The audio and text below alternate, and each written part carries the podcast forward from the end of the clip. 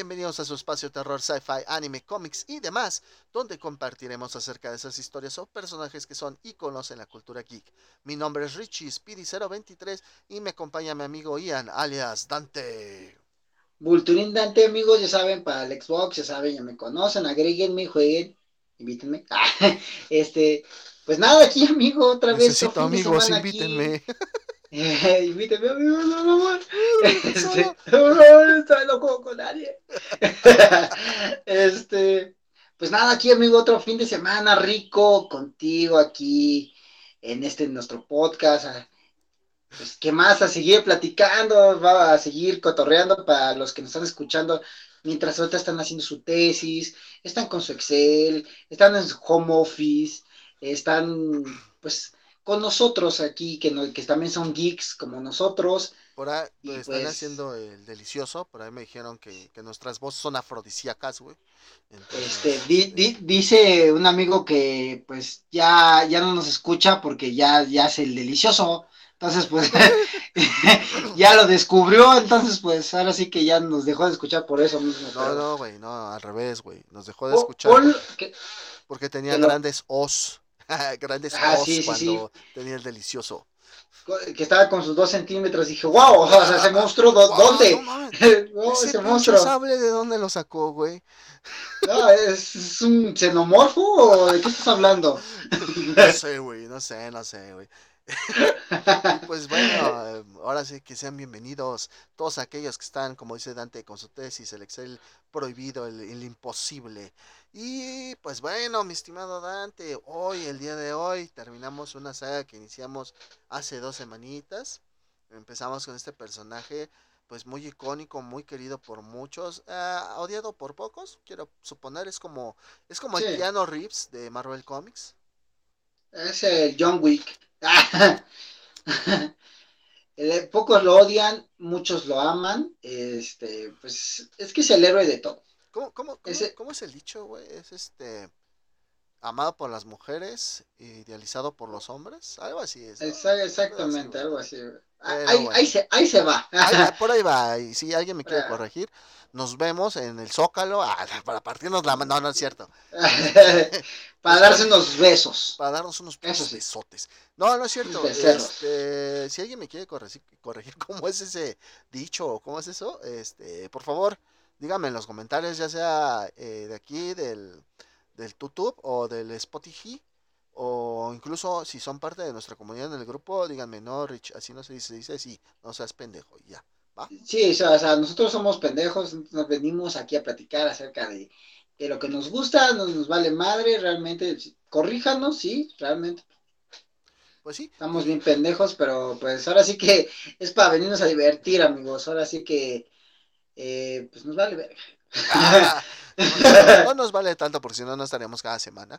Eh, disfruten, disfruten el, el, en vivo que les hicimos el domingo, disfrútenlo mucho. Para los que no conozcan mucho de anime, les va a servir para el siguiente episodio, el que sale después de este, el siguiente martes. Y pues bueno, el día de hoy vamos a seguir hablando de nuestro querido amigable arácnido, nuestro inimaginable eh, vecino Spider-Man. Pero pues ya hablamos del cómic, ya hablamos de Andrew, ya hablamos de Toby. El día de hoy toca de Tom, de ese famoso Tom Holland, del Spider-Man Tom, Tom, Holland. Nalgas paradas Holland. Este, pues. Tom Uncharted Holland. Uncharted eh, Peter Holland. Exactamente. este, pues no, amigo, pues bueno, de estas películas, pues siempre han recibido las peores críticas, creo que de todas las películas de Spider-Man. Por muchas razones, ¿no? O sea, mucha gente tal vez no entenderá el concepto, mucha gente tal vez no entenderá por qué eh, pues no aparecen varios personajes icónicos, por qué cambiaron a varios personajes, pero tiene, todo tiene una razón, un porqué, un motivo, una circunstancia. Una circunstancia, sí, efectivamente, mi estimado Dante, todo tiene un porqué en esta vida y pues Spider-Man no se ha salvado de ese porqué. Eh, resumidas, ok. Eh, la primera película de Spider-Man, eh, donde él aparece en el UCM eh, o MCU en español, Marvel Cinematic ah. Universe, no, UMC, que es el universo Marvel Cinematic UMC, el universo Marvel. El universo Marvel cinematográfico. Es que el MCU es este en inglés. Este, bueno, es en Capitán América Civil War.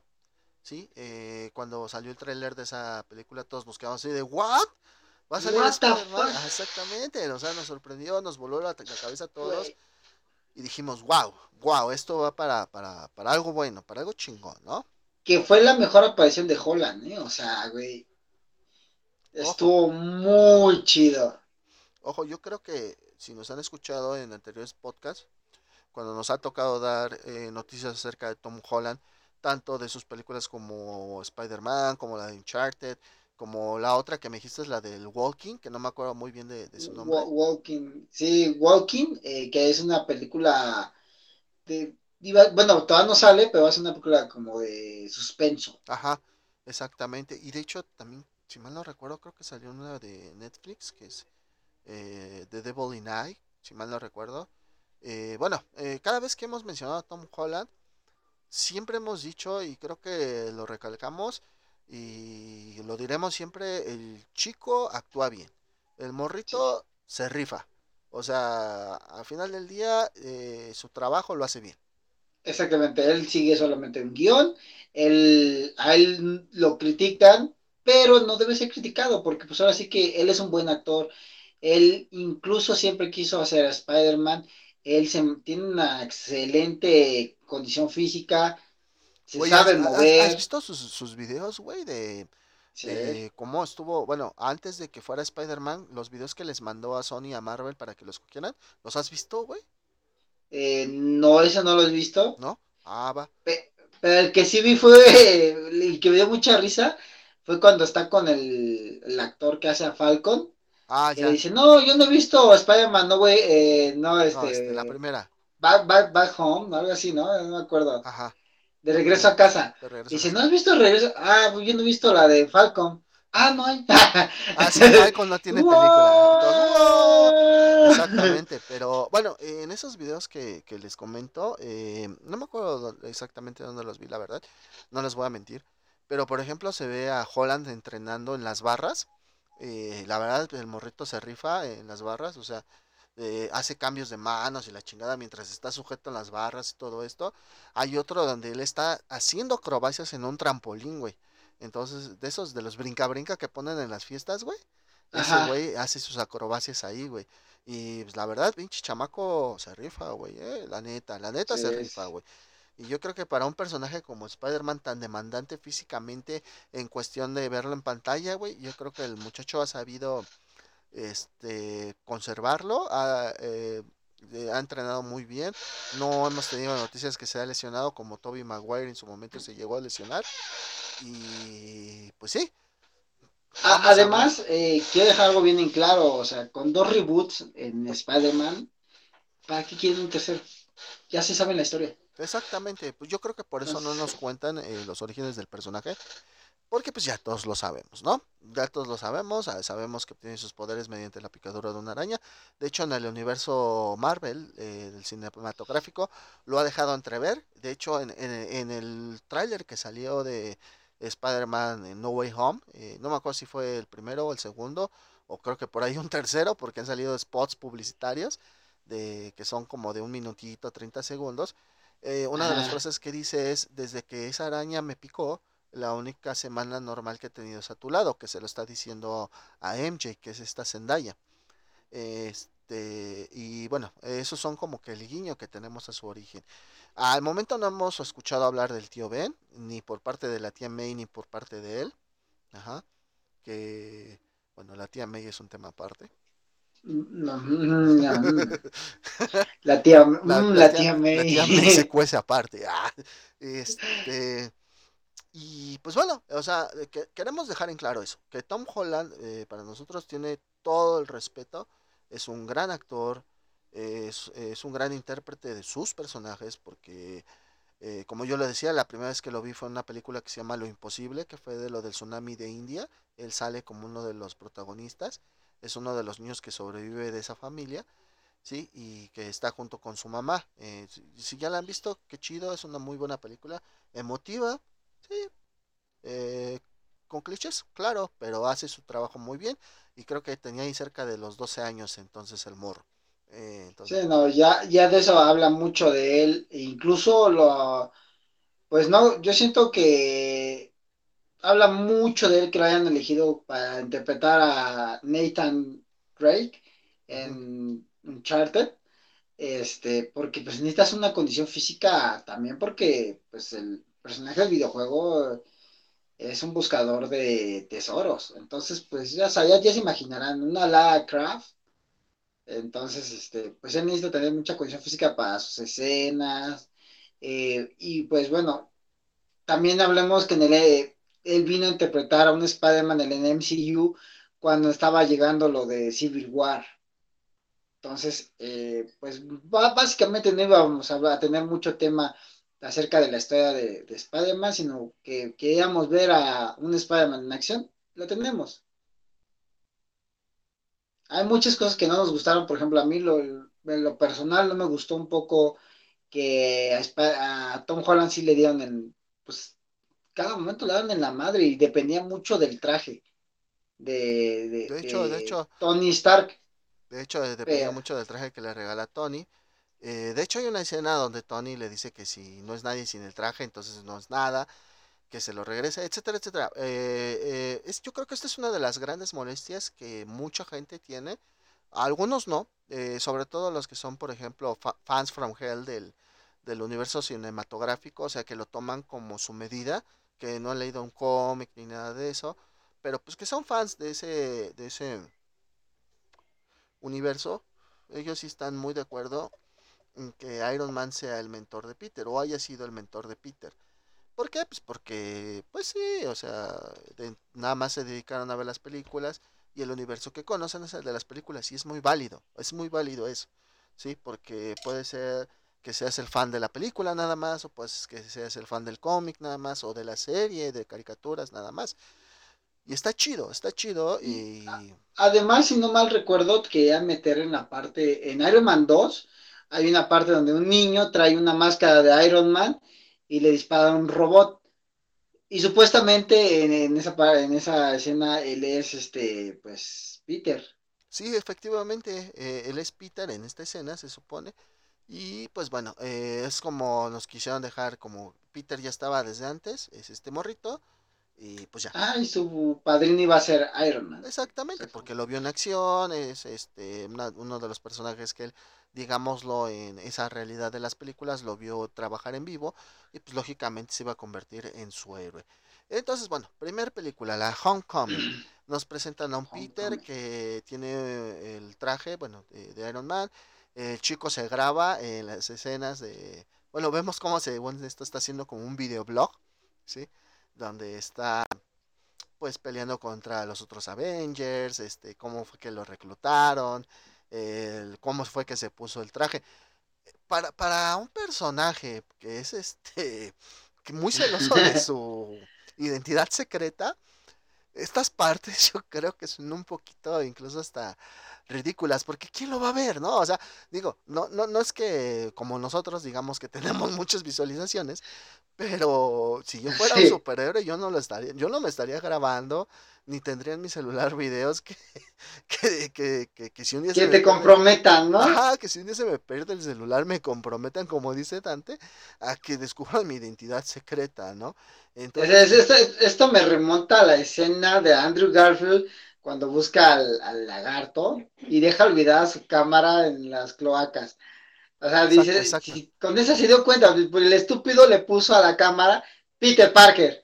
O sea, y por ejemplo, en el tráiler, si lo vieron, que, que, que, lo comentamos en un en vivo, este, ah, no me gustó tampoco la, la escena de Tom Holland, donde le muestra su identidad secreta a Octopus, aunque lo captura y todo el pedo, o sea, eh, eh como que no siento que sea así de...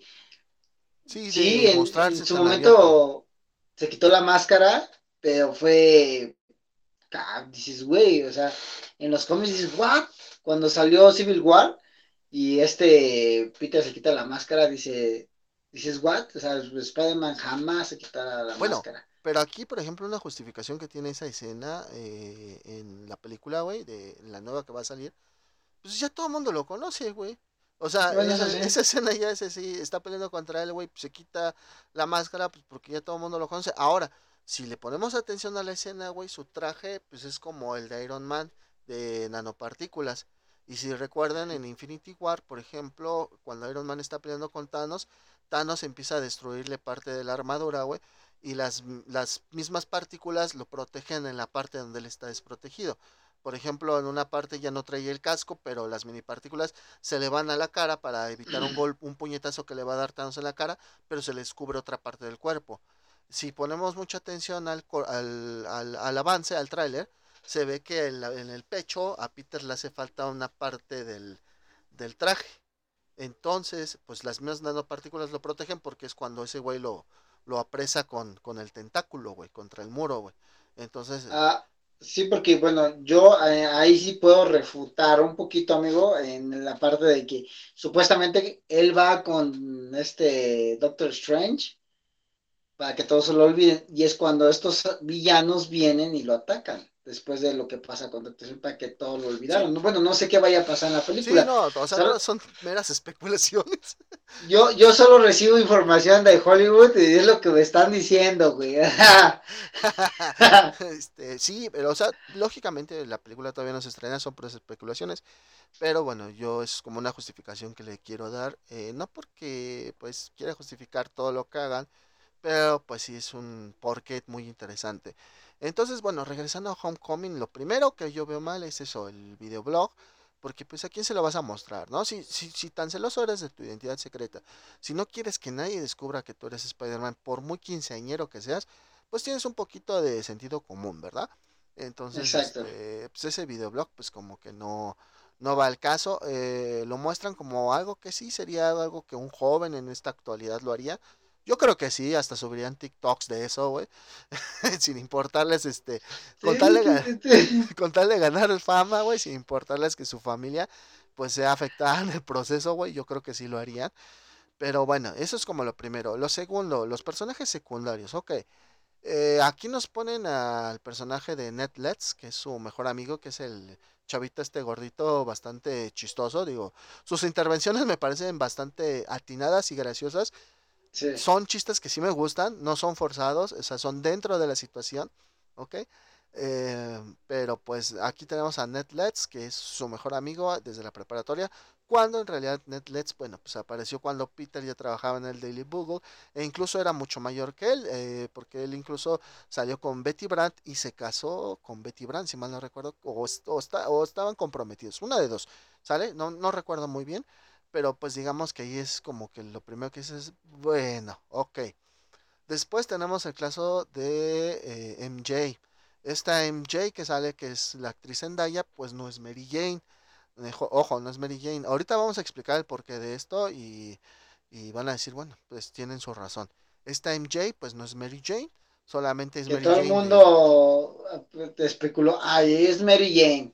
¿Por qué? Porque al último de la película dice soy MJ. Exactamente. ah, sí, es cierto, porque durante toda la película jamás nos dicen quién es. Solamente hasta el final le dice, me puedes decir MJ, sí, es cierto. Sí, se sale con su cara así de. Mm, hola. Así como de Que a Peter le gusta la otra chava que no recuerdo. Que es la hija del buitre. Ajá. Que es la hija del buitre. Exactamente. Entonces, este. Así de. Que cuando te enteras que es la hija del buitre, si te queda así de. ¡Oh! shit! Es un giro de tuercas bastante bueno. Bien cabrón. Este, eh, Flash Thompson. Ok, aquí antes de empezar a grabar. Flash, Estábamos hablando Dante y yo y, y, híjole. Eh, bueno. Híjole, es que, bueno. Da tu punto, Dante, y yo ahorita este, te digo mi justificación. Bueno, yo, yo lo veo así como de, ok, quieren ser eh, un tema incluyente, ¿no? Pero bueno, o sea, es un Flash Gordon, bueno, un Flash Gordon, no me prende. Thompson. Es, es un Flash, Thompson, este, de generación de cristal, porque, ah, ay, o sea, no mames, o sea, tú ves la serie de los noventas, tú ves eh, las películas de Spider-Man, tú ves los cómics de Spider-Man, y siempre, Flash Thompson siempre fue un güey que lo, que lo maltrataba a Peter, que era más corpulento, más alto, era pues el güey buleador, jugador de fútbol americano. Sí, es, como lo que en Estados Unidos se les conoce como los famosos jocks, que son precisamente estos tipos que, se dedican a un deporte, no nada más a fútbol americano, sino que se dedican a un deporte y pues lógicamente están más mamados y molestan a los a los nerds, ¿no? A los, a los, nerds, a los geeks, a, nosotros. Ajá, exacto. Bueno, a mí nunca, a mí nunca.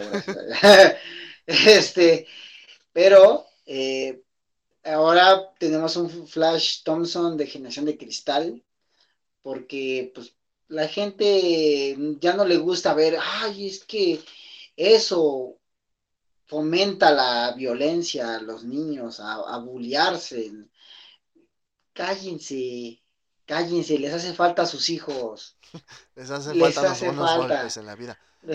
sí, caerse. Es como, es como cuando te dicen, no, pues déjalo que se caiga, déjalo que se dé en la madre, que dale una bici, dale algo para que se den en la madre, es lo que necesita. Ya lo decía este, en un capítulo de otro programa, este Facundo, ¿no? De, vas, salgan, dense en la madre. Sí, de a sus hijos, ¿no? Y es muy necesario eso para que pues también ellos eh, em, aprendan pues de, estas, de este tipo de situaciones. Ahora, como bien lo dijo Dante, este Flash pues es creado bajo una nueva generación, una nueva generación pues que está eh, siendo ¿cómo se dice? Eh, donde sus ídolos pues más grandes ya no son los deportistas, ya son youtubers, ya son tiktokers, ya son influencers, ¿no? Los famosos influencers. Los que hacen un en vivo en Instagram, los que siempre presumen lo que comen, a dónde van, que, este, cuánto dinero tienen. Entonces Flash Thompson es el reflejo de ese nuevo tipo de bully, por así decirlo. Sí, de este nuevo tipo de bully donde ya no es un jock, pero ahora ya es un influencer entre comillas, porque pues no sé, no han dado números de la película, o al menos no le he puesto atención cuando hace sus en vivos, cuántos lo ven, ¿no? Este, pero pues sí, este, este gran cambio en Flash Thompson sí es, deja un mal sabor de boca, porque como había dicho Dante, en las películas anteriores con Tobey Maguire teníamos un Flash Thompson que era un jog, teníamos en las de Andrew Garfield otro Flash Thompson que era un jog, e incluso en la de Andrew Garfield vemos una pequeña evolución de Flash Thompson porque llega un momento donde llega Flash y, le dice a Peter, bueno, lo saluda y Peter le dice, este, ahorita no Flash y Flash le insiste, le toca el hombro, Peter lo agarra y lo tiene contra los, los casilleros y Flash le empieza a decir, sí, yo sé que te sientes mal y todo eso, la chingada. Lo consuela, al final de cuentas lo consuela diciendo, ok, sí me he pasado de lanza contigo, pero pues que hayan matado a tu tío no es motivo de burla vengo a ver si te sientes bien. ¿No? Entonces es como un pequeño desarrollo de personaje de este, de este Flash de las películas de Andrew Garfield. Este nuevo Flash, pues como les digo, es pues un pseudo influencer y su forma de molestar a Peter pues es poniéndole apodos, este diciendo que es pobre, etcétera, etcétera, ¿no? O sea, lo más nuevo que tenemos en este tipo de en esta situación de las redes sociales. Exacto. Em, Tony Stark. Ah, Antonio Estrella. Antonio Estrella. Eh, eh, bueno, antes de eso, amigo, yo sí quiero decir que, bueno, la película empieza lenta gracias a ese punto. Porque después de los eventos de Civil War, pues no le hablan a pobre de Peter. o sea, no lo están buscando, no, nada. O sea, llevan meses sin decirle nada. O sea, Tony no le ha hablado, él lleva la espera. Es, es algo, un punto que tampoco me gustó porque eh, tiene mucha dependencia de Iron Man.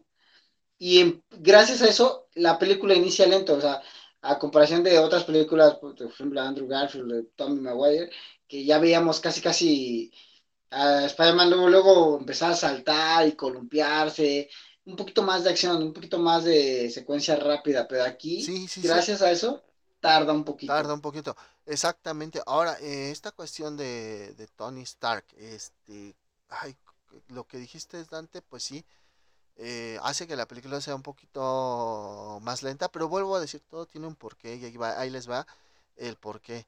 Eh, yo, por ejemplo, estaba viendo unos videos en estos días donde una persona decía, es que Spider-Man, ojo, en el universo cinematográfico Marvel, ¿sí? Spider-Man es un personaje secundario. Y alguien le contestaba, ok, sí, eh, muy secundario que es, pero es la película más esperada del año, o sea, refiriéndose a No Way Home. Sí, pero ¿ustedes por qué creen que sea No Way Home tan esperada? Por todas las especulaciones que se han hecho del multiverso y que esperemos o tenemos la esperanza de que salga Toby, Maguire y Andrew Garfield en la misma. Es por eso. Este punto de personaje secundario, yo sí se lo doy a esta persona del video que vi. ¿Por qué? En todas las películas que vimos de Spider-Man anteriormente, como lo acaba de decir Dante, Toby y Andrew eran solitos. Cargaban con la película solita no, no tenían algún extra o algún cameo, o bueno, si tenían, si tenían, llegaban a tener cameos, los cameos eran de un minuto, cinco minutos a lo mucho, pero no servían tanto al desarrollo de la trama, ¿ok? No, no, no servían tanto al desarrollo de la trama. ¿Qué pasa en esta de Homecoming? Bueno, pues eh, Iron Man se vuelve eh, parte de la trama porque en primera él es el que hace que el buitre se vuelva el buitre porque les quita la chamba. Eso es lo primero. Lo segundo, el traje, le da un traje a Spider-Man cuando Spider-Man siempre había diseñado sus trajes y como dijo Dante, Spider-Man depende mucho de sus trajes. Posteriormente le da la gran enseñanza casi casi del poder responsabilidad, ¿sí? En el momento en que le dice que si no es nada sin el traje, entonces que no es nada que se lo regrese. Eh, y pues bueno, esto lo convierte en el mentor de Spider-Man. Pero ¿por qué pasa esto? ¿Por qué entonces no fue el tío Ben? Bueno, todo comienza con estos acuerdos que tiene Sony con Marvel para dejarlos que utilicen Spider-Man. Porque recuerden que Sony le pertenece total y completamente, digo, Sony, Spider-Man, todo pendejo. Spider-Man. ni, te habías dado cuenta, güey. Me, hubiera quedado callado, güey. Sí, güey, No mames. A Spider-Man le. Sony, o sea, le pertenece a Spider-Man. Pues casi, casi, güey. Ah. Spider-Man le pertenece completamente a Sony. ¿Qué estoy hablando de completamente? Spider-Man, personajes secundarios y villanos. Ojo, todos esos le pertenecen a Sony. ¿Qué es lo que pasa? Cuando lo dejan utilizar a Spider-Man en Civil War, lo de, lo, le dan como la cartilla a Marvel y le dicen, tu Spider-Man tiene que ser caucásico. O sea, si no puedes utilizar a Miles Morales, no puedes utilizar otras versiones de Spider-Man, no puedes utilizar nada, puedes utilizar el que es caucásico, que es eh, Peter Benjamin Parker del 616. Eso es lo que les dicen, ¿ok? Dos, los personajes de soporte. No puedes utilizar al tío Ben, no puedes utilizar a Mary Jane, no puedes utilizar a Harry Osborn, no puedes utilizar a Norman Osborn por, porque esos los seguimos utilizando nosotros. Porque en el momento que tú los utilices, eh, Marvel, pues los tenemos que compartir. Ya, ya, ya, te estamos cediendo más de lo que te queremos ceder, ¿no? Y nosotros tenemos nuestros propios planes. Por eso es que han salido películas como la de Venom, la próxima a salir que es la de Morbius, va a salir una de en el Cazador, todas estas bajo el sello de Sony. Pero es por lo mismo, porque no se los van a prestar, o sea, no se los van a aflojar nada más así como así, ¿ok? Entonces es por eso que el tío Ben tampoco aparece, porque si no tendrían que estar ahí 50-50 eh, con los personajes y eso total y completamente no le conviene a Sony. Es por esa situación que tan, tantos cambios en la historia de Spider-Man y es por eso que yo les decía que todo tiene aquí un porqué, ¿vale? Eh, lo de Flash Thompson, pues sí es muy aparte. Pero bueno, yo aquí sí quiero ver que en algún punto yo siento que Disney Papi Disney tiene mucho dinero para soltar. Si ya soltó para adquirir a los, a los X-Men, no sé si ya adquirió, bueno, o sea, creo que no se adquirió al 100%, pero ya los puede utilizar en su, en su, en su mundo. Este, igual a, los Cuatro Fantásticos, creo que también. No lo sé, también, ¿sí, no? Es que, bueno, aquí la cuestión es de que Marvel compró Fox, güey. Entonces Fox tenía a los mutantes y tenía a los cuatro fantásticos y por eso ya los puedo ocupar, güey. Aquí la cuestión es de que Marvel tendría que comprar Sony, güey, para poder tener de vuelta a Spider-Man, porque Sony no se los va a devolver, güey. Ahora, ¿por qué? yo digo que sí puede. Sí puede, güey, pero Sony no se va a dejar, güey. No se va a dejar Sony, güey. Tienen que estar muy jodidos, cosa que no va a pasar, güey, porque Sony, aparte de las películas, se mantiene con la venta de televisiones, se mantiene con la venta de PlayStations, güey de, de, juegos de PlayStation que, que tiene licencias exclusivas y que cada año le generan millones de dólares Y... Puto juego de Spider-Man, tan solo cuánto le generó, porque es un pinche juegazo, güey. O sea, lo catalogaron, creo que mejor juego que los de Batman. Ajá, y, fíjate, y se viene, por ejemplo, el juego 2 de Spider-Man, porque hay uno que es Spider-Man, Miles Morales, pero nos platica eh, la travesía de Miles Morales, que es para Play 5. El otro que se viene es el Spider-Man 2, güey. Ajá. Entonces, fíjense, todavía de eso. Y, tiene licencias como Good of War, que también le, dan chingo de lana, le dan chingo de lana. Entonces, por ahí, no, por ahí no va. Ahora, el que yo apoye que Spider-Man es un personaje secundario en todas sus películas, es que él siempre ha tenido que aparecer con otro personaje. Siempre ha tenido que aparecer con otro. Llevamos dos. Llevamos dos pelis. La de Homecoming y la de Far From Home. Y ustedes me van a decir, pero Far From Home no aparece ningún Avenger. Claro que sí, aparece Nick Fury. no es un Avenger como tal. Pero, ese que lo juntó, güey. Ese que los juntó, güey. O sea, es un Avenger el güey. O sea, pero sale con otro Avenger, güey, como soporte, como, como lo que tú quieras, pero dentro de la trama sí afectan. Estos son, no son cameos nada más porque sí, son personajes que afectan la trama. En la primera de Homecoming, este Iron Man, y en la segunda, la de Far From Home, es este Nick Fury. Y ahora para esta tercera de No Way Home tenemos al Doctor Strange. Ahora ustedes me van a decir, pero pues sí siempre han aparecido otros personajes en otras películas, pero como cameo. Ejemplo, Thor Ragnarok.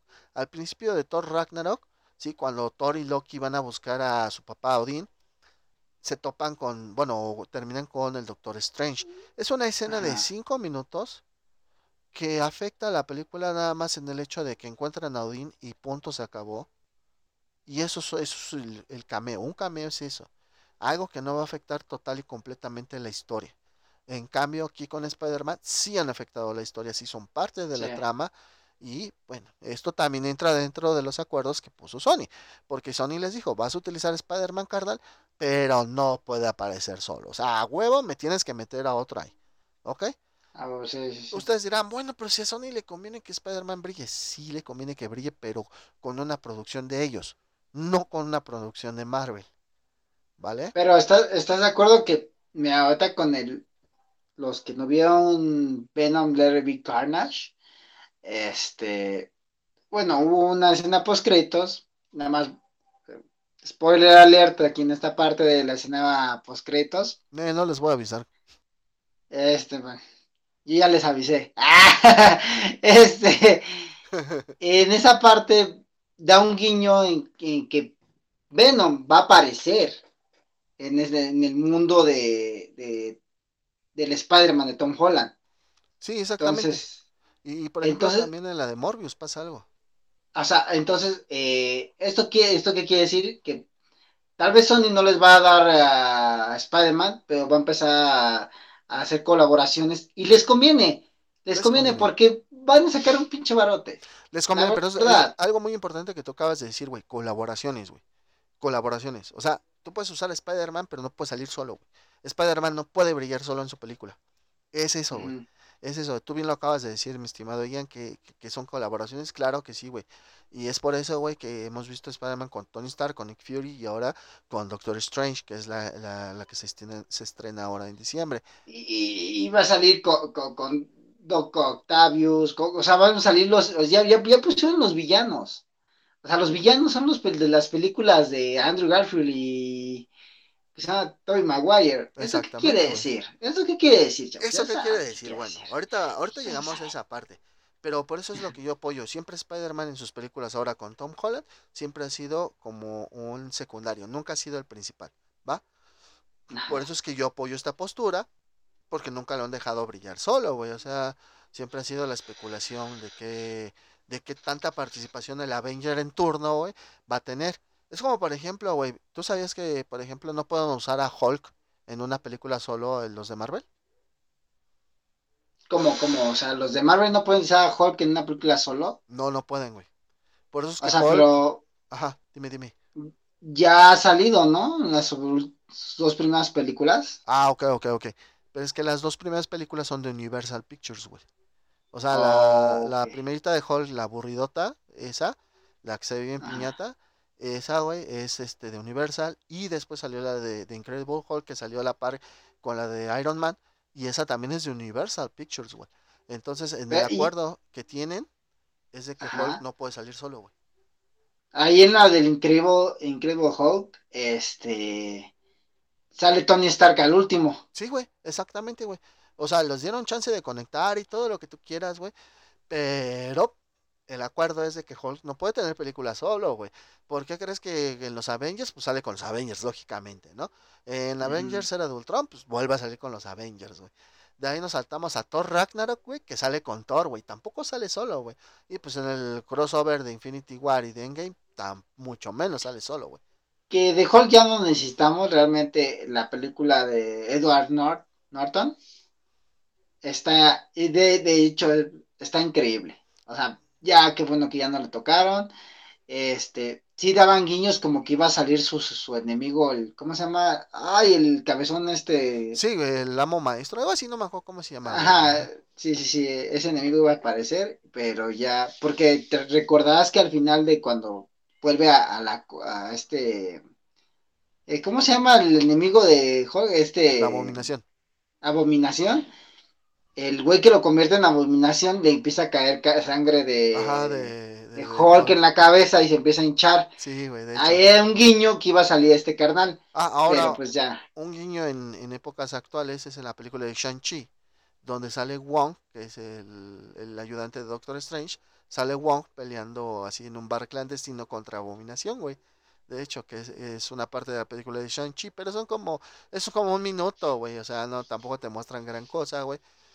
Pero bueno, al menos sabes que los monstruos con radiación gamma están dentro del universo cinematográfico con Marvel. Pero vuelvo a lo mismo, no lo pueden usar solo, güey. Si quisieran hacer una película de Hulk solita, no pueden, güey. Lo mismo pasa con Ghost Rider. Ghost Rider también es de Universal Pictures, güey. Y Ghost Rider puede salir, güey. Cuando quieran lo pueden sacar, pero acompañado de alguien más, güey. Si no. Es que Ghost, Rider es un antihéroe, ¿no? Sí, güey. Sí, güey. Es, es, es el, y, de las almas. Y es que es Disney, güey. Está, o sea, sí lo van a sacar, güey, yo creo que sí lo van a sacar. Es como Punisher, güey, o sea, sí lo pueden sacar, güey, pero yo creo que sí se van a esperar un poquito a llegar a ese nivel, güey. Pues sí, güey. Porque, pues ahorita, ¿qué, han sacado, güey? De New Mutants, de, Eternals. Pues mira, New este Mutants eh, fue todavía producción de Fox, güey. Esa sí todavía fue producción de Fox solitas, güey. Este. Y pues lo que han sacado este año los de Marvel fue Black Widow, eh, la de Shang-Chi y la de los Eternals, güey. Y bueno, la de Spider-Man que se viene ahora en diciembre, güey. Pero es lo único que han sacado. Eh, Black Widow, pues está entre Civil War y la siguiente de los Avengers. Shang-Chi, pues tiene, es como su propia historia, güey. Y los Eternals igual, güey, es como su propia historia. De hecho, los Eternals tienen más que ver con los Guardianes de la Galaxia, güey, que con los Avengers, la neta, para serte sincero, güey. Ok, sí, sí, sí. Y entonces por eso, o sea, eh, esta situación de que pues eh, te pares todos los derechos, pero, pero pues a huevo tiene que ir con alguien más acompañado, es lo que nos ha dado un Spider-Man bien descafeinado en estas dos películas. Punto bueno en Homecoming, el villano. todos sabemos, todos sabemos que Michael Keaton es una chingonería de actor ha sido Batman, ha sido Beetlejuice, ha vendido McDonald's, entonces, ¿sabes? No, o sea, ese carnal es, es como, ay, ¿cómo se llama este güey? Se me fue el nombre. Ah, ah, ay, el que hace a Dios en, Todopoderoso, este... Jim Carrey. No, no, no, el que hace a Dios. Ah, Morgan Freeman, sí, cierto. Morgan, Freeman. es como Morgan Freeman, es como Dios, güey. Sí, no, es una chingonería, la verdad, Michael Keaton y nos lo demuestra con su personaje del buitre, un diseño increíble. La verdad, el diseño de cómo vuela, las alas, eh, que usa una, chamarra de aviador, los gogles, todo eso. Es... Fue una madriza Spider-Man. Exactamente. yo no sé, ya no sabía cómo iba a ganar Tom Holland, pero dije, no mames, ¿cómo? el chiste es que le ganó, ¿no? El chiste es que le ganó. Pero sí, o sea, entonces la verdad es de que un muy gran villano, muy buen villano. Eh, las secuencias de peleas son muy buenas, no lo voy a negar. Es algo muy bueno que tiene Marvel. Los chistes, algunos sobran, la verdad, como dije al principio, los de Net, los del gordito, la neta, eso sí, entran chingón. O sea, es como si tú dejaras, eh, metieras tu pie en un zapato y luego luego te entrara y te entrara bien chingón así sin ningún problema. Y hay otros que los tuvieron que meter pues con calzador, ¿no? Pero, pero los de Net sí, o sea, yo creo que algo importante es Net. Eh, Zendaya, ok, Zendaya, y también es una muy buena actriz de su generación igual de Tom Holland. Que casi no sale, o sea, casi no sale, o sea, casi no ya está el último, porque Peter está enamorado de la hija del, del buitre. Ajá, exactamente. Entonces se enfocan más en esa chava, sí la enfocan así como de atrás de ella, así como de, ah, mira, hola, ¿qué onda? Es la chica de al lado, ¿no? La, la que está ahí. Pero sí, o sea, el Zendaya como actriz es muy buena, tiene una serie que se llama Euforia, que también está muy chingona la serie, la verdad. Pero pues bueno, volvemos a los problemas del guion. Por ejemplo, eh, no sé si alguno o tú, Ian, incluso has visto Breaking Bad. Oh, claro. Bueno, todo el mundo dio el personaje de Skyler. Todo el mundo dio el personaje de Skyler. Pero ¿por qué odiamos al personaje de Skyler? Por el tratamiento que se le dio en el guion, por las actitudes que se le dijeron a la actriz. Debes de tomar esta actitud dentro del guion para hacer la historia así, así asado. Y por eso todo el mundo odiamos a Skyler. Lo mismo pasa con Zendaya. Eh, hay que aprender a separar el actor del personaje.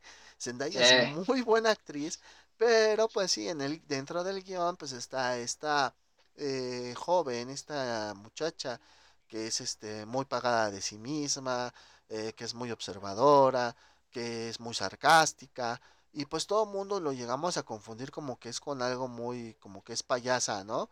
Como que es mamila. Ajá, muy sangrona. ajá, como que es muy sangrona, güey. Lo cual en Spider-Man Far From Home se ve que ya, o sea, le cambian la actitud a ella. Le cambian un poco la actitud. Ya, ya hay conexión y es donde se entera de... Spoiler alert este, Como si no hubieran visto la de Spider-Man. Este, se entera, ¿qué creen? Se enteran. Se entera de, de, que Peter Parker es Spider-Man. Exacto. Yo no lo sabía. ah, no es cierto. Pero ya le cambian un poquito más la actitud, ya le dan más protagonismo al personaje de Zendaya. Eh, como MJ, porque pues último nada más ya dice, ah, soy, dime MJ. Ah, ok, ella es, este, todo mundo especuló que era Mary Jane. Sí, pero pues no es Mary Jane, por lo mismo de que ya, lo que ya les platiqué de los acuerdos que llegaron, pues no. No, no, pueden usar, porque si no la tendrían que compartir. Y pues yo creo que Sony le tiene planes a Mary Jane, al personaje de Mary Jane, para utilizarlo en otra, en otra parte, Digo, ya lo utilizaron en la de Spider-Verse, bueno, la de la de Miles, la de dibujos animados que salió. Ajá, sí, sí, sí. Este, y de hecho, pues no, la, de hecho la actriz es muy, es muy guapa, no le pide nada a nadie, es este, y pues bueno, también le entra a los chingadazos, o sea. Sí, exactamente, no es la damisela en peligro, es una combinación entre la Mary Jane que vimos eh, con Toby y la Gwen Stacy que vimos con Andrew, sí, es, es como una amalgama de ellas dos y bueno, este, como les digo, Zendaya no tiene la culpa, así como Holland tampoco tiene la culpa de que sus personajes estén tan descafeinados. Michael Keaton hace un gran buitre, lo vuelvo a reiterar, es una chingadería. Su creación ligada a Iron Man no molesta tanto, pero también dices, ok, entonces todos los pinches villanos de, de Spider-Man y de la mitad del, del universo cinematográfico es por culpa de Spider-Man. Pues yo creo que sí, ¿no? O sea, Tony Stark en las primeras películas o incluso en ese flashback que nos dan en la de Iron Man 3 vemos que es un pinche güey irresponsable y que, que, se hizo de muchos enemigos, ¿no? Fíjate, hay una escena en Spider-Man Homecoming que para mí me recuerda mucho a la de Tobey Maguire, que es cuando el barco, cuando el buitre parta el barco a la mitad y el pinche Holland pues, está sosteniéndolo acá de... Ah", y, como, como referencia a la del tren. La dos de Toby. De Toby, exactamente, sí, sí, es una escena muy parecida. Y pues bueno, ahí, eh, a diferencia, Toby lo detuvo solo el tren. Aquí llegaron los robotcitos de Iron Man a, ayudar a echarle paro al, al Spider-Man de Holland, pero bueno, ya, esa es otra pedo. Eh, bueno, aquí se está partiendo a la mitad del pinche bote. o sea, que allá es un tren que tenga que detenerlo. ¿Cómo les dicen? Es un ferry. Es un ferry. Ferry. Y el ferry, pues, es, estos barcos que incluso suben sus carros para pasar de Nueva York a Long Island y así, ese tipo de cosas, ¿no? son enormes. Son enormes esas madres. Entonces, pues sí, sí tiene como que su justificación sota, ¿no? Pero bueno, entonces esta película de Homecoming, otro punto bueno que tiene es la parte donde ya en la pelea final eh, este Peter está en medio de los escombros y recuerda a una escena donde también está bajo unos escombros y él solito a pura fuerza voluntad los logra levantar. Lo mismo que pasó en la película. Lo único malo fue que ahí el, el, tío Ben tampoco hace su aparición, por lo mismo que ya les habíamos comentado de, de, que no pueden ocupar ciertos personajes y pues resulta ser que es pues Iron Man, ¿verdad? Iron Man ahora es el, esa guía espiritual moral de Peter que para que le eche ganas, para que le eche huevos. Y pues bueno, esos son yo creo puntos malos, puntos buenos que tiene Homecoming. Eh, Far From Home. Espérame, espérame, espérame. a ver, dime. No podemos, no podemos terminar de hablar de Homecoming sin la escena donde Iron Man iba a presentar a Spider-Man como el siguiente Vengador con su nueva armadura. Sí, cierto. Ahí toma una decisión muy, muy madura. Sí. Este Peter y dice, ¿sabes qué? Yo pienso que pues no, todavía no estoy listo. Este, estás bromeando conmigo, no, no yo la verdad, ¿sabes qué? Yo sé que me están juzgando y ahí es donde, ¿sabes qué? Dice, se va Peter y dice Iron Man, pues tomó una decisión muy, muy madura. Exacto. Y si entonces, ¿qué vamos a hacer? Dice Pepper. Y ya es de donde saca el anillo. sí, su, propuesta ¿no? de matrimonio. La propuesta de matrimonio, así de. Mm". E, e, esta, esta parte que dices es muy, muy importante. Y sí, es cierto que bueno que, que la mencionaste, güey. Porque, pues habla de una madurez en el personaje. Madurez que se pierde, güey, al principio de Far From Home, güey.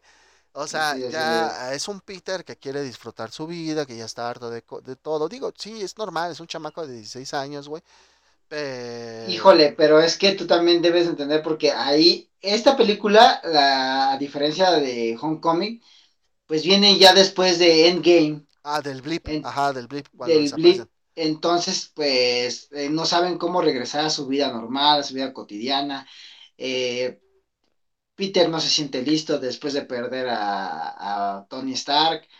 Entonces, pues, está hundido en una depresión. No sabe qué hacer. Quiere, o sea, quiere que todo lo lleven de la mano. Sí, exactamente. Entonces, este, hay un pequeño retroceso en el desarrollo de este personaje porque como dice Dante, eh, pasó después de Infinity War y de Endgame. Ya había ido a pelear al espacio, ya se había enfrentado a Thanos, ya había regresado, estuvo en medio de una guerra, porque pues sí, prácticamente la última pelea de Endgame es una guerra, ¿sí? Sí. Este, y pues bueno, una de las secuelas de esa guerra pues es la muerte de Tony Stark. Y pues bueno, Peter es una de las personas que va y se despide de él junto con Pepper, ¿no? Eh, como dice Dante, pues está en medio de, digamos, una depresión muy Ah, parecido a lo que pasa el Spider-Man de Tommy Maguire en la segunda película cuando va perdiendo sus poderes, que es por el estrés, ¿no? Entonces, bueno, eh, tenemos una, una, pequeña justificación en cuanto al comportamiento de Spider-Man, pero pues deja muy de lado todo eso del poder y la responsabilidad, ¿no? la, la, esencia más grande del personaje es eso del poder y responsabilidad, porque en los cómics hemos visto que incluso ha dejado de lado muchas cosas con tal de pues de, proteger a personas que ni conoce, ¿no?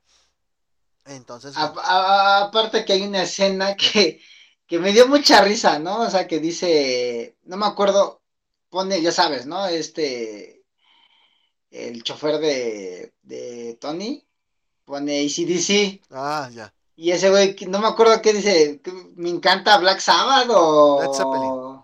Led Zeppelin. Led Zeppelin. Así de, bueno, pero es que sí son los chavos de ahora, digo, o sea, no, no, saben. La chaviza. La chaviza de ahora. la chaviza, muchachos. mi No, no, no saben de música estos pendejos. Oh, te del banquito. Ah, no, ¿verdad?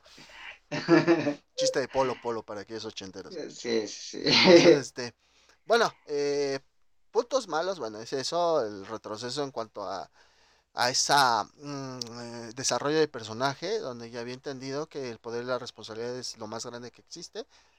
Tenemos ese pequeño retroceso. Eh, ¿Qué otro punto? El villano de nueva cuenta Misterio, en vez de ser eh, pues generado como un enemigo de Spider-Man, o sea, sus orígenes legados con Peter, pues no están, tampoco en el cómic están, pero pues sí que lo liguen de nueva cuenta con Tony Stark, pues ya es algo como que redundante, ¿no? Ya es muy redundante, ya este, como les decía, entonces pinche Tony Stark no, no era la solución en el en el universo, güey. Era el causante de los problemas y bueno, ya con su muerte se supone que, ya no debería de haber pedos, güey. Entonces, entonces pues bueno. Ay, Diosito. Eh, el problema, pues con este Spider-Man, vuelvo a lo mismo, son los pilares, ¿no? No tiene defectos, no tiene dificultades, no tiene responsabilidades. Es solamente, digamos, como el legado de Iron Man. O sea, así poniéndonos de una manera muy, muy real, aterrizando todo esto, pues es la verdad de este Spider-Man descafeinado. Sí, pero. Sí, porque, mira, le quitan mucho intelecto porque Peter es muy inteligente. Y aquí, eh, pues sí, o sea, no le quito mérito si es inteligente porque él hace su propio traje con tecnología de Tony. Sus lanzadores. Eh, y repara DVDs este, descompuestos que se encuentran en la calle y computadoras. Sí, así de, what the fuck. Pero bueno, este, la pelea con Misterio, o sea, el Misterio le pone una madriza y él en ningún momento hace nada con, con su inteligencia. O sea, dices, güey, estás esperando que Peter, pues es inteligente, no es tonto, o sea, lo engañan como si fuera un pinche chamaco güey, es que es un chamaco. o sea, vamos a ponernos en ese contexto. Pero, pero, pero Peter, o sea, sí. supuestamente tiene, o sea, por eso también Iron Man le deja muchas veces a cargo a Spider-Man porque también tiene el intelecto más... Y es de los más inteligentes. Y esa madurez emocional, güey. ¿Por qué es eso? Tiene esa madurez emocional para tomar decisiones, güey. Y como tú lo dices, güey, o sea, aquí esa madurez eh, emocional vale para pura madre, ¿sí? Este, sí. porque lo engañan a como, pues tú dices bien fácil, ¿no? Como, es como quitarle un dulce a un niño, ¿no? Dirían. Exacto, sí, este, no. Y eh, en, la escena de su pelea con Misterio, la neta a mí sí me gusta mucho esa escena, güey. Sí, está muy explotan mucho. Eh, no, es que Misterio no tiene poderes, güey. Todos sabemos, son ilusiones, güey. Pero explotan muy bien, muy chingón cómo realiza sus ilusiones, güey. Y bueno, nos da un paso más acerca de lo que es el sentido arácnido. En Infinity War, pues cuando llega a la nave, vemos cómo se le erizan los vellos del brazo, güey. ¿Sí? Y se da cuenta que están en peligro. Pero en esta, en esta, güey, ya el sentido arácnido lo utiliza para su beneficio, que es como se libra de las ilusiones de misterio en la pelea final, en la final, final, final. Porque en la que dices que le da una madriz es antes.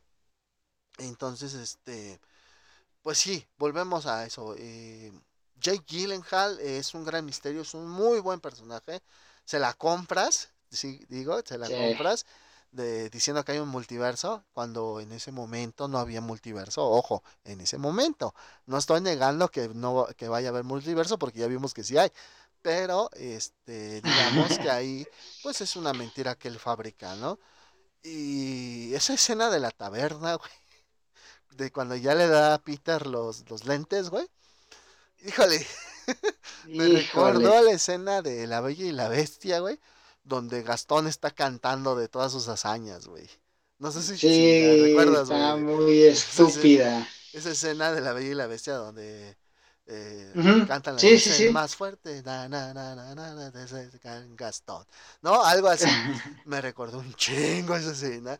Yo cuando estaba en el cine dije, no mames. Bueno, total. Disney. Ya, punto. Y pues la, la pelea final es bastante buena, eh, tiene unos efectos muy chingones, muy chidos, muy, muy, muy padres. Este, esa escena post crédito se podría decir, donde sale otra vez JK Simmons como J. Jonah Jameson, diciendo la identidad de Spider-Man, es muy bueno. ¡ah! hizo, un, hizo un Home Alone, hizo un mi pobre angelito, güey. ¡Ah! Que nos está viendo en Spotify dice así como la escena de Kevin McAllister cuando se echa la loción después de rasurarse, ¿no? Este... Para los de generación nueva, Home Alone es mi pobre angelito aquí en México. Y véanla, véanla. Véanla, está muy chida. Búsquenla. Se van a morir de la risa. Si no se mueven de la risa, mátense. Depende, a lo mejor lo ven como algo que es muy inverosímil, pero es una película, no chinguen. Está muy bueno, yo sí me sigo muriendo de la risa. Ya. Es para, para lo único que espero en Navidad, para ver ese carnal, este, en Nueva York y en su casita, dándole en su madre a dos, dos rateros. Sí, exactamente, porque pues esas de mi pobre angelito no las pasan, bueno, aquí en México no las pasan en ningún otro momento, solamente en las épocas navideñas es cuando nos pasan esas películas. Solamente, o sea, es el único momento donde las puedes ver esa y mi regalo prometido, el regalo prometido. El regalo prometido muy buena también, porque por eso yo sé que nos escuchan en Argentina, en Colombia, en Chile. el otro día estaba checando de Spotify, este, nuestro público, este, y me viene, por ejemplo, en qué países nos escuchan, ¿no? Entonces, pues él decía ahí el 99% México y decía 1% Italia, mamón. Ah. Yo estaba casi, ¡oh, la madre! Italia. Déjame ver si lo encuentro y te lo enseño, güey. Pero sí, güey, este, como les digo, el, el hecho de, de, mostrarnos así este tipo de Spider-Man descafeinado viene siendo, pues porque no, este, no lo dejan utilizar muchas cosas, la verdad. ¿Sí? No, no, no, no, no lo dejan explayarse mucho eh, por estos acuerdos, por estas licencias de personaje porque Sony quiere seguir sacando dinero de Spider-Man. Por eso es que las películas de Venom, de Morbius, van a sacar una de Kraven el Cazador. Sí, entonces por eso es que no los aflojan tan fácil. Yo, yo estaba hablando con productores de Sony y todo eso. y ya estaban diciendo que pues sí iban a juntarse con, Disney para hacer algo muy chingón. que vamos a verlo, eh, vamos a ser testigos de eso el 15 de diciembre. No, no es cierto. Este, y pues sí, estimado Dante, mira, te voy a enseñar, güey. Ahí está, mira, la cámara. Fíjate. Órale, qué loco. Dice Italia 1%, güey. Dice Italy 1%, güey. Pues un saludo a nuestros amigos italianos. Véanos, compártanos, este. Digan a sus, a sus amigos, no sé cómo digan allá. A sus compas. Ese, ese eh, único que nos llegó a escuchar por medio de Spotify. Le mandamos un abrazote. Un abrazote desde acá a tus hermanos mexicanos. Tus hermanos mexicanos. Hermanos mexicanos. y pues ya, ¿no? Eso es, bueno, yo creo que esos son los puntos, eh, tanto de Homecoming como Far From Home, que podemos hablar de estas dos películas de Tom Holland. Este, muy, digo, muy criticables por la situación esta, pero pues Digo, nos están dando un Spider-Man que es pues muy acorde para las nuevas generaciones, güey no es el Spider-Man que nosotros conocíamos, porque pues bueno, hay que adaptarse a los tiempos, es adaptarse a morir. Y ahorita pues lo nuevo es esta situación de la inclusión, de esos chistes este ligerones, que no se no se hable mucho de cosas muy fuertes, porque si no la gente se pone a llorar, güey. Entonces, este pues eso es, es, la realidad en la que vivimos y pues la realidad se plasma dentro de las películas. Exacto. Ah, ahora pues eso pues bueno, o sea, decir yo creo que con esto, amigo, después de tres semanas, ah, hablando de nuestro amigo. Ahí va otro punto. Vamos a ah, hablar, a ver, a ver, vamos a hablar tantito del No Way Home, ¿va? No Way Home, No Way Home. Eh, por los trailers que nos han soltado, ya tenemos villanos confirmados. Tenemos a Doctor Octopus, tenemos a Norman Osborn, tenemos a, a Sandman, a Electro y a Lizard. ¿Va? Y a Lizard. Por ahí sale otro tipo de duende verde que yo le comentaba a Ian, que no sé si vaya a ser un duende verde que en verdad es de parte de Tom Holland. De seguro es un duende verde creado, este, bueno, que encontró un deslizador que Tony Stark estaba desarrollando y de seguro Tony Stark insultó a su mamá, entonces por eso es que ahora se venga contra Spider-Man. Porque yo le decía, es que, güey, aparece otro güey como el pinche este Green Goblin, pero pues puede que sea el que salió en la de Andrew o puede que sea este James Franco, ¿no? Entonces. Sí, pues, porque se ve muy, o sea, en una escena se ve muy como el, de Andrew Garfield. El... Ajá, sin casco y usando unos gogles. Exacto. O, bueno, o también ves que en la de Toby Maguire. Bueno, aquí, eh, bueno, en la Toby Maguire muere este, ¿cómo se llama? James Franco. James Franco, eh, como el este, se me va el nombre del el Norman Osborn y el otro es este Harry. Harry Osborn. Ajá, como ves que en el de Toby se muere Harry, igual no usaba casco. Exactamente, por eso te digo, o sea, esa es la, cuestión, no sé si vaya a ser Los dos pinches Harry sin casco, o sea, no, los dos protección carnal. Sí, cierto, güey. este, es eso. Ahora, eh, para mí, en lo personal, sería muy chingón que salieran Toby y Andrew. Sí, sí, sería muy chingón. ¿Cuál es el problema que yo le veo?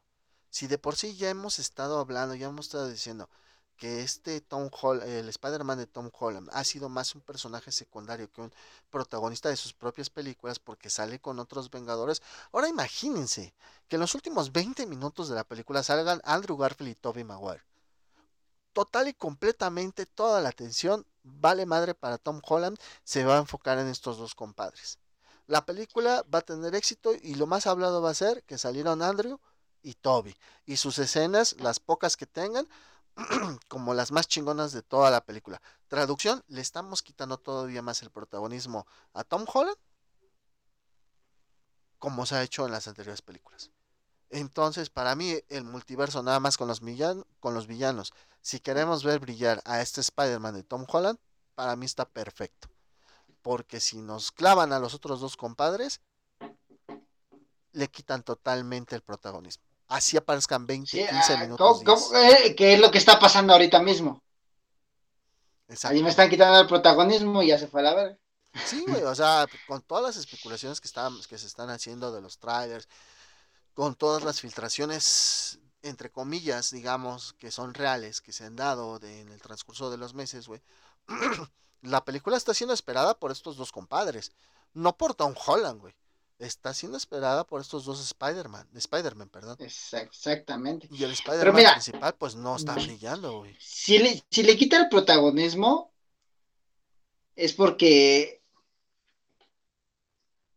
como dices, no, Spider-Man no ha brillado, del Spider-Man de Tom Holland no ha brillado por luz propia. Eh, y se va a seguir haciendo así porque, pues, como dices, las licencias no lo permiten, pues entonces si no lo permiten y no va a brillar nunca, pues bueno, entonces aún así lo pueden meter y pues bueno, no va, a seguir.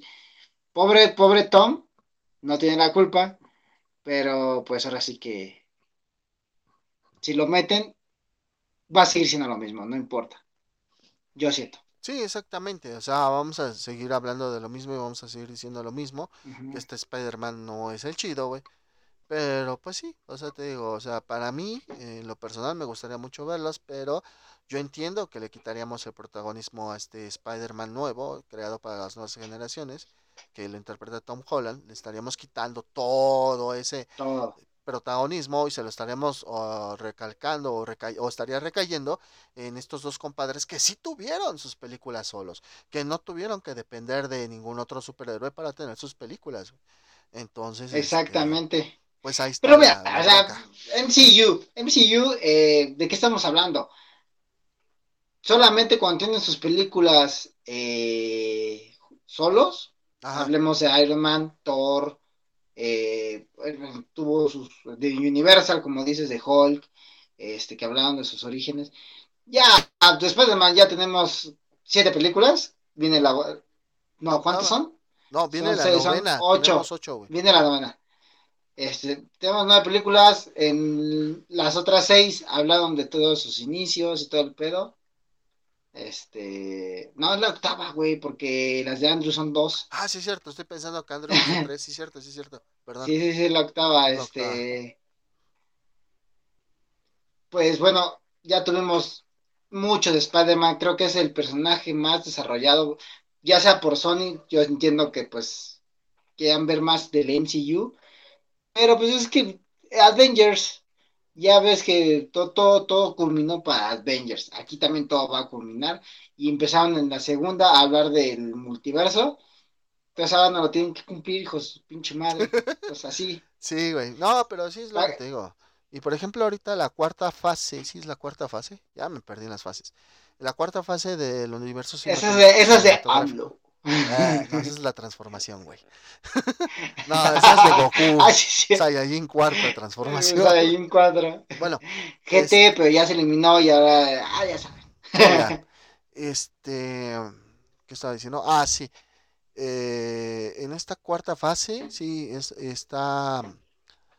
Pues yo no sé para dónde. Bueno, más o menos eh, quiero, quiero pensar hacia dónde va, güey pero todavía no hay nada concreto como con la primera, segunda y tercera fase, porque desde la primera fase nos estuvieron hablando de Thanos y de las gemas del infinito y todo eso, güey. Ahorita, por ejemplo, en lo que va de la cuarta fase, por lo que yo estoy viendo, el peso va a recaer en Wanda, en Wanda Maximoff, la bruja escarlata, va a recaer en Doctor Strange, ¿sí? Y de ahí no veo nada más, güey, porque, bueno, y en, ¿cómo se En Falcon, Pues bueno, güey, es que tú sabes que Doctor Strange tiene mucho, mucho jugo que explotarle.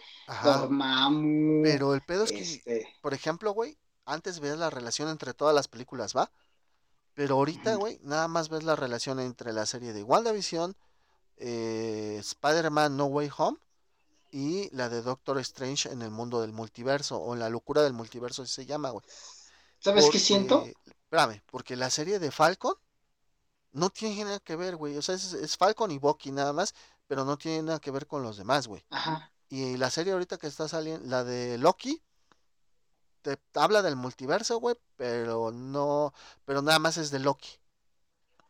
Y la, ahorita salieron los dos primeros episodios de la serie de Hawkeye y solamente es nada más puro Hawkeye. O sea, no. Ah, como explicaciones de qué, qué pasó con ellos.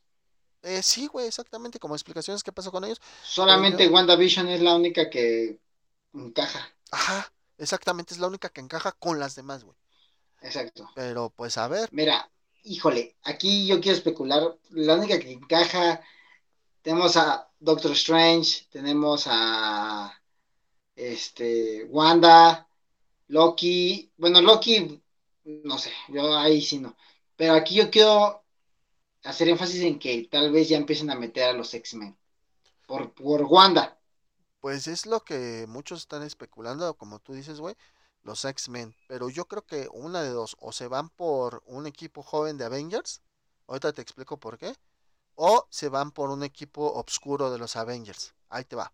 Equipo joven porque en la serie de WandaVision salen los hijos de Wanda y de Visión que bueno, al final de la serie desaparecen.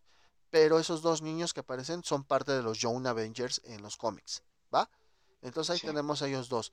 En la serie de Falcon sale uno que se llama Isaiah, que es un chavito afroamericano, igual adolescente que su abuelo fue parte de también del programa del super soldado y en los cómics este chavito se convierte también en una pues como un tipo Capitán América pero joven, ¿sí? Se llama Patriota de hecho y está él. Ya llevamos tres personajes. En la de Hawkeye sale una chica que es fan de Hawkeye y por lo mismo entrenó artes marciales, arquería y todo eso, güey, porque quiere ser como Hawkeye. Se llama Kate Bishop. Entonces ahí tenemos como que otro Hawkeye joven. ¿Sí me entiendes? Ok. Y después van a hacer una, no me acuerdo si es película o serie de, de que, que, tiene relación con la Capitana Marvel, pero es con una chica que se llama Miss Marvel, que es este, que se estira, ¿no? Ajá, una chica hindú. Y pues también es adolescente, güey. Entonces tú dices, bueno, pues por ahí va como que los planes de hacer, pues una película de Avengers para la chaviza, o sea, con personajes que rondan los, los 16, 22 años más o menos, güey, que son más jóvenes que sus contrapartes este, Avengers, güey. Porque, también... Porque yo había escuchado que querían hacer este, a los Vengadores contra X-Men Fuerza Fénix. Pero pues eso sí sería como que un desarrollo muy cabrón de los de los X-Men, güey. O sea, tendríamos tendrían que presentarnos ya los X-Men. Ahora la otra parte, los Vengadores Obscuros. Al final de la de la de Falcon y Soldado del Invierno aparece, bueno, durante la serie aparece otro güey que, que es como el sustituto de Steve Rogers, como otro Capitán América. Al final de la serie el güey, digamos que entre se vuelve entre malo y bueno, güey, pero se llama, lo, le llaman el agente US o US Agent. Entonces está él. Al terminar la de Black Widow, su hermana, Yelena, queda y en la escena post créditos, güey, le enseñan quién, quién fue el causante de la muerte según de su hermana y le enseñan una foto de Hawkeye. O sea que supongamos que esta Yelena va a perseguir a Hawkeye. Entonces ya están ahí como que agregando Vengadores, eh, sus partes obscuras, por así decirlo, vamos a decir. ¿Sí? Los Vengadores Obscuros. Bueno, bueno, no, no creo que sus partes bueno, obscuras. Bueno, no, sus partes donde no les da el sol. Sus, contra, sus contrapartes que son malvadas. Tal sus contrapartes malvadas. No las partes. Sí, las contrapartes oscuras. No las partes sexys. ah, Entonces, este, yo, yo creo que, bueno, por ahí va, güey, el, el pedo con estas fases, güey. Pero pues quién sabe, güey. O sea, hay, que ver, o sea, tienen un plan. Hay que ver, sí. Hay que esperar, hay que esperar. Para todo hay que tener paciencia. Y pues ya, entonces pues vamos a, a, dar por terminado hasta aquí. Sí, ya les estaremos trayendo una reseña de, de No Way Home, descafeinada, reseña descafeinada porque no les vamos a dar spoilers. Sí, sí, sí. Y este y pues se vayan preparando, o sea, digo, aviéntense, aunque sea las dos de Tom, la de Homecoming y la de Far From Home para esta nueva que se viene el día 15 de diciembre, que pues este programa lo estarán viendo el día martes, que es 30 de noviembre. Entonces, eh, pues ya se les Solo 15 días. Ya se les pasó, ya se les pasó la preventa, porque la ah, preventa es el lunes 29 de noviembre. Entonces, este, si consiguieran boletos, chingón, y si no, pues ni pedo, hay que seguirle intentando a ver hasta cuándo la pueden ver. Por nuestra parte, nosotros no vamos a hablar con spoilers, no, no, no vamos a hablar, vamos a dejar pasar unos 15 días, casi 3 semanas, para hablar con spoilers de la película. Y pues bueno, entonces, mi estimado Dante, me querías platicar acerca de un juego que va a salir de precisamente de un programa que tuvimos, ¿no? Híjole, no sé si recordarán a Sam Raimi, este, y pues, que hizo, hablando de Spider-Man, hizo la, las primeras tres películas de Tobey Maguire, Spider-Man 1, 2 y 3. Eh, hablamos de Evil Dead. Eh, todos los personajes que hicieron cameos también en las de Spider-Man. Pues, ¿qué creen? Ya salió un tráiler, se los voy a tratar de poner en la semana, de un gameplay de cómo se va a ver el videojuego de Evil Dead. Ustedes que son fanáticos de Ash, el terror que vimos en noviembre, este, todo lo que hablamos en octubre y noviembre, pues eh, ya salió, ya va a salir el videojuego. Como hay videojuego de ya de viernes 13, ahorita en el 2022 se viene el videojuego de Evil Dead. Se ve impresionante, salen la sierra icónica de Ash, la, la escopeta. Y pues ahora sí, se los va a poner la semana para que lo vean. No sé si está en Kickstarter, pero si llega a estar en Kickstarter, pues apoyen muchachos, vamos a poner nuestro granito de arena para que salgan esos juegos tan aclamados porque pues son, son clásicos de terror. Tantito Dante, eh, yo he escuchado que has dicho Kickstarter varias veces cuando hablamos, por ejemplo, del juego este de donde dijimos que va a salir Fede Lobo, la de el, de aventuras de mi clan, y cuando hablamos del Black Noise, que es el de Ciudad Juárez, ¿no? este, que los dos están en Kickstarter y también lo mencionaste cuando hablamos del juego de Jason, güey, que es el de Kickstarter. Yo quiero entender que es como una plataforma de desarrollo, güey, o qué es. Eh, Kickstarter simplemente tú subes tu proyecto, X proyecto, no puede ser incluso de videojuegos, de lo que, de ventas, de lo que tú quieras, y pues tú presentas eh, tu proyecto y pues la gente decide si apoyar monetariamente ese proyecto, obviamente tú, tú les das ciertos beneficios a, las personas que apoyan. Por ejemplo, digamos, un ejemplo, este podcast, nosotros subimos eh, este temática de cómo nosotros hacemos el podcast.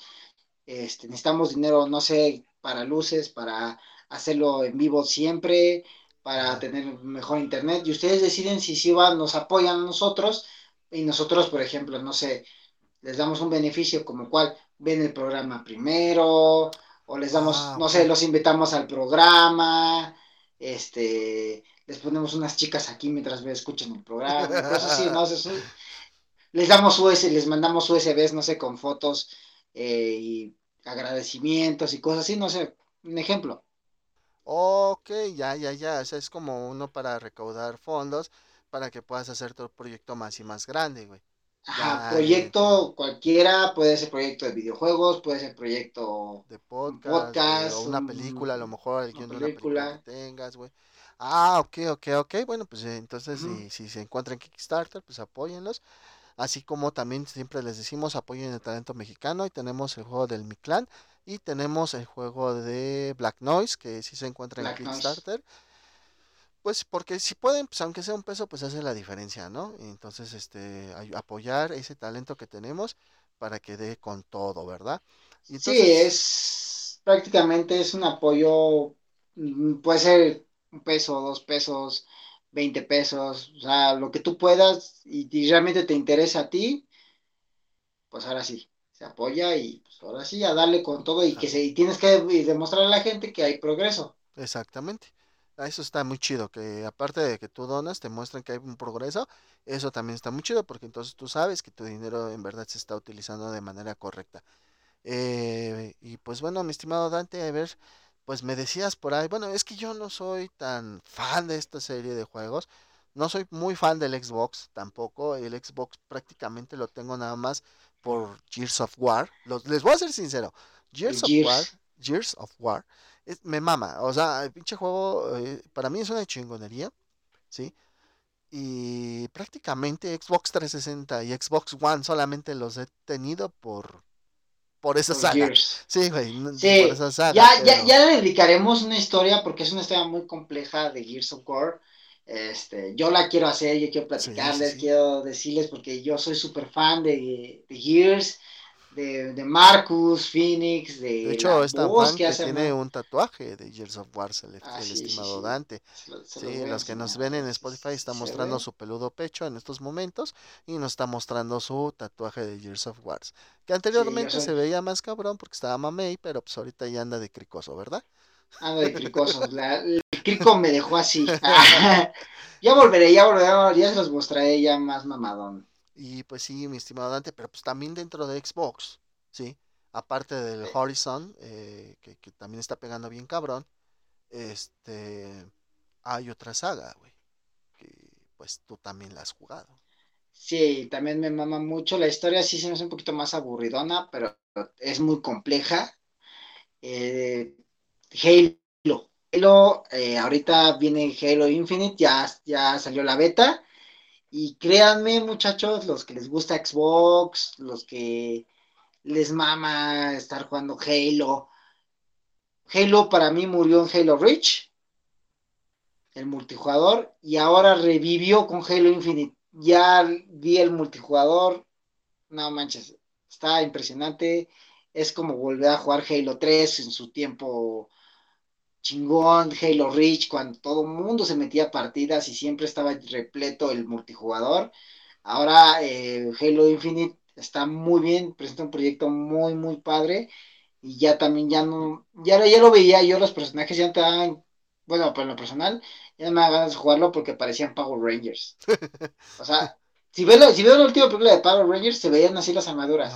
Realmente no, no, no te llamaba la atención a personalizar, a, a subir tu rango y cosas así, un runner.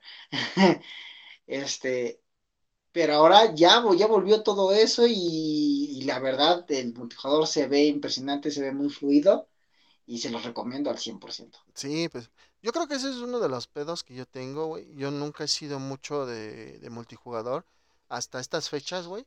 Pues, ¿Te acuerdas que antes nos juntábamos en el Play a jugar el, car el Créanme. güey? Y la neta es bien divertido jugar en línea, güey. Pero pues también te tapas con güeyes que son bien pinches manchados, güey, que son unos hijos de puta. Pero, o sea, yo, yo no estaba acostumbrado. Yo siempre era de que agarraba mi play y me ponía a jugar yo solo, güey. Y así, güey. Por eso es que tengo tantos juegos de un solo personaje, por así decirlo, güey. Pero pues. Créanme, o sea, era impresionante ver cómo ellos cumplían con su, con su meta diaria.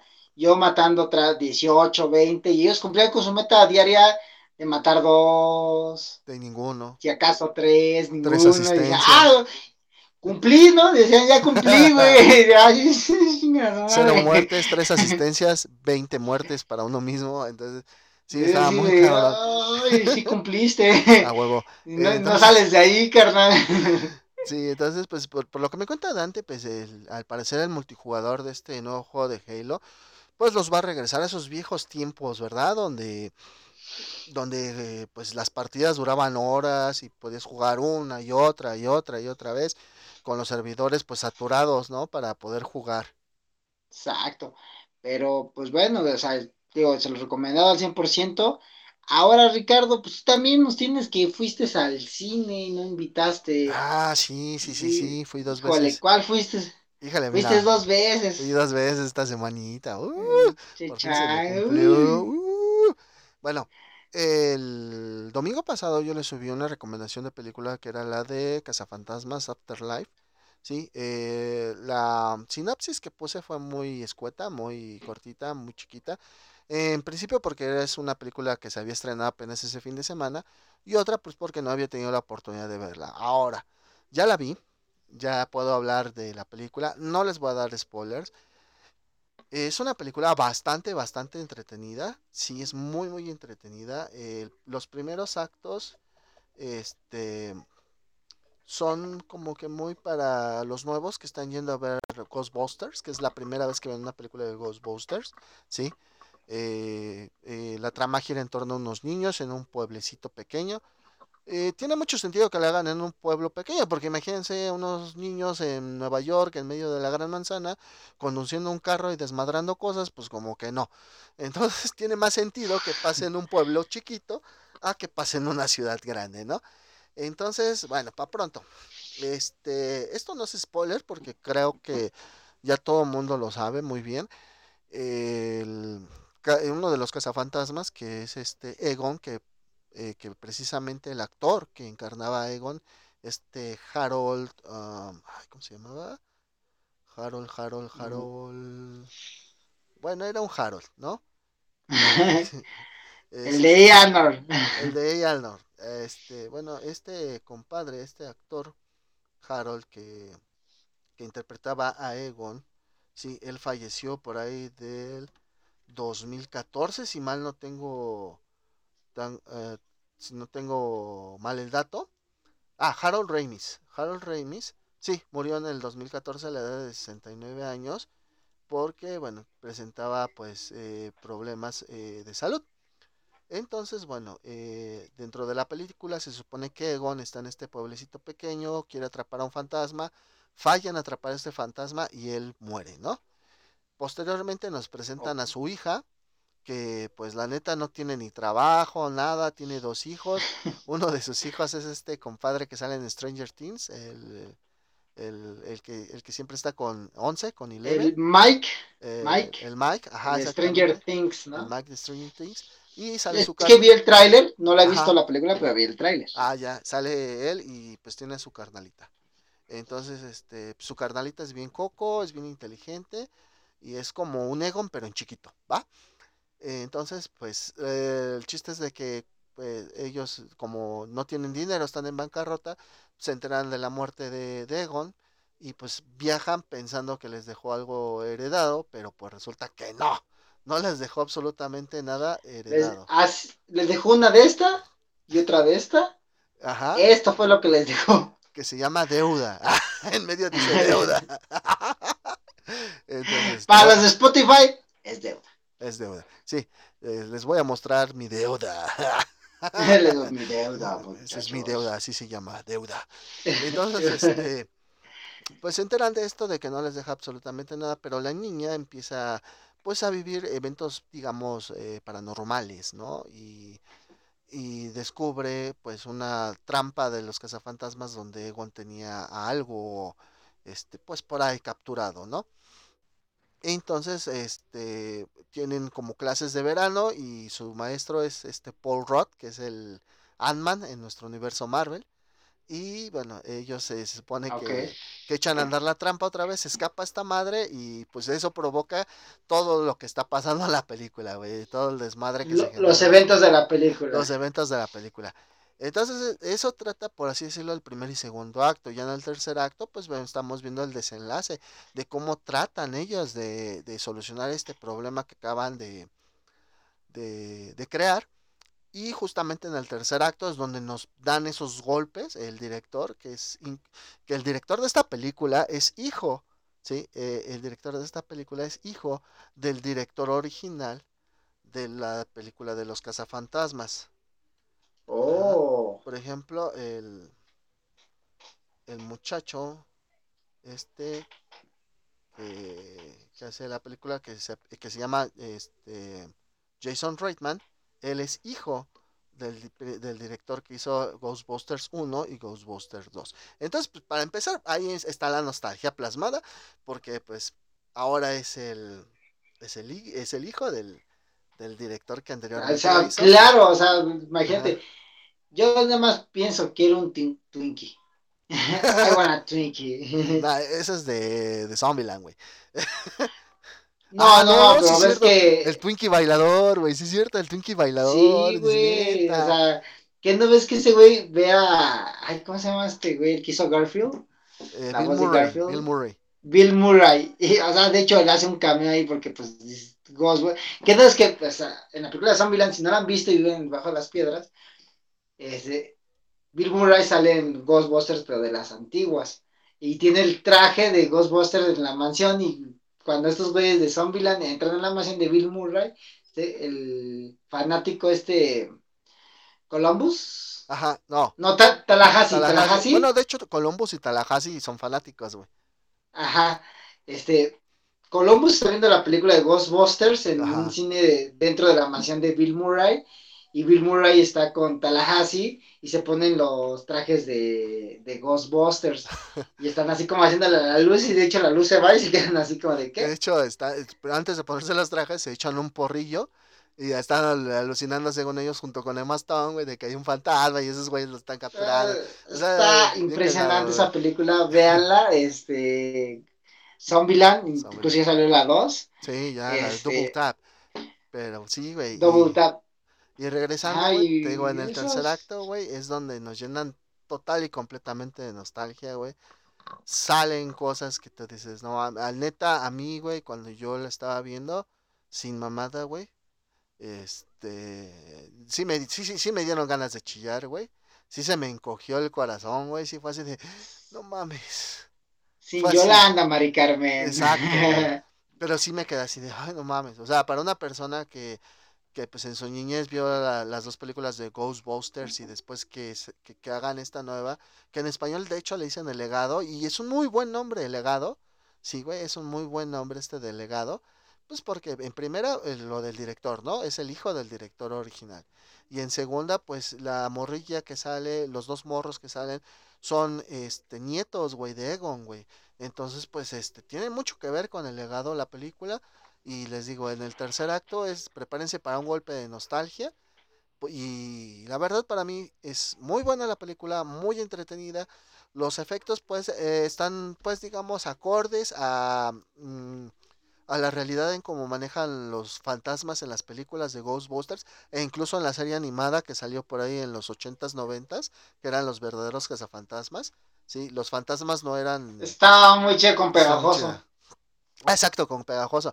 Entonces hagan de cuenta que los fantasmas que salen tienen ese diseño como de tipo de pegajoso, que son como manifestaciones no así tan, tan tétricas, sino entre chistosas y monstruosas. Así son. Entonces, la verdad, vale mucho la pena ver esta película, la de Ghostbusters Afterlife. Vayan a verla y como les digo, guarden los pañuelos para el tercer acto. Y otra cosa, yo que soy gamer, este, les, recomiendo el juego de Ghostbusters de Xbox 360. Se juega como si fuera el de Gears of War. Bueno, está muy chido.